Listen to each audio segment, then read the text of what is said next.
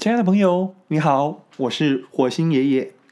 今天我来继续为你讲《给下一个科学小飞侠的三十七个备忘录》第三十六篇：被错放瓶子的香水。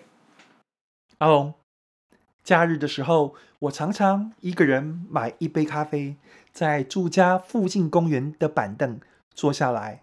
看过往的行人，每次开车在路口遇上红灯，我也会仔细端详那些脚步或快或慢正在穿越斑马线的行人。我经常看着人们脸上的表情，然后想着让他看起来匆忙的原因、快乐的原因、忧郁的原因是什么？一个走在街上看起来平凡不过的人。他是怎么过生活的？他的内心真的像外在一样平凡吗？有一次在电视上，我看到一场国外最新的时装发表会。发表会结束后，设计师在模特的簇拥下走出来，向大家答谢。那位设计师引起我的注意。他娇小、丰腴，穿着 T 恤。以及吊带牛仔裤，手里捧着来宾的献花，在一群高挑的模特儿当中显得有些突兀。他没有模特儿的衣架子，出自他手笔的那些衣服，都不是设计来给自己穿的。当时我就想，如果这位设计师在某一个晚上，在我开车途中停下来的一个红灯路口，一身轻装从我眼前走过，又很快走出我的视线。我能够猜出来，他是一位推动流行的服装设计师吗？这让我想到前一阵子读一位香水大师泰瑞莎的自传，她是一个娇小纤瘦的女生。五官轮廓很深，鼻子两端有雀斑，有深度近视，但是嗅觉非常敏锐。她不美丽，但是很有味道，文采也非常迷人。她年轻时曾经跟一个男生写了半年的信，后来相约见面，男生就从她的生活中消失了，毫无音讯，而且无从联络。仿佛不曾存在过。她当然知道原因是什么。她不是漂亮的女生，从来都不是。后来，她就把那个男生写给她的信通通撕碎，丢到火炉里烧了。隔了那么多年，他回想起这件事，用了一个瓶中信的比喻来描述。泰瑞莎是来自上帝的一个瓶中信。上帝把一封信放入一个叫泰瑞莎的瓶子里，让它漂洋过海，从上帝的手中来到眼前这个男生。藏了信的瓶子不怎么漂亮。如果男生不介意把瓶子拿起来，把它打开，他会了解一个少女的秘密心事。一个少女对爱情的渴慕跟忐忑。然而，瓶子漂流过来男生面前，他看了一眼就走开了。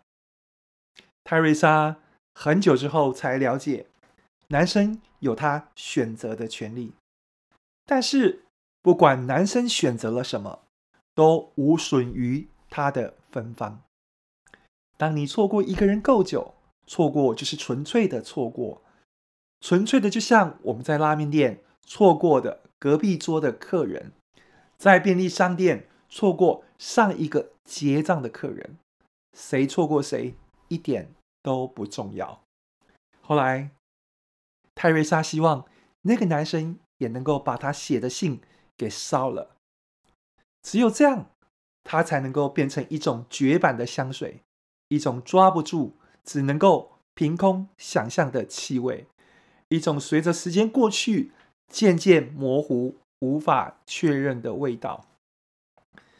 这件事对泰瑞莎的影响如此深刻，等他开始进入香水这个行业，开始调制香水，就很用心观察，到底香水以及包装香水的瓶子如何联手挑起人们的感官，然后引发购买。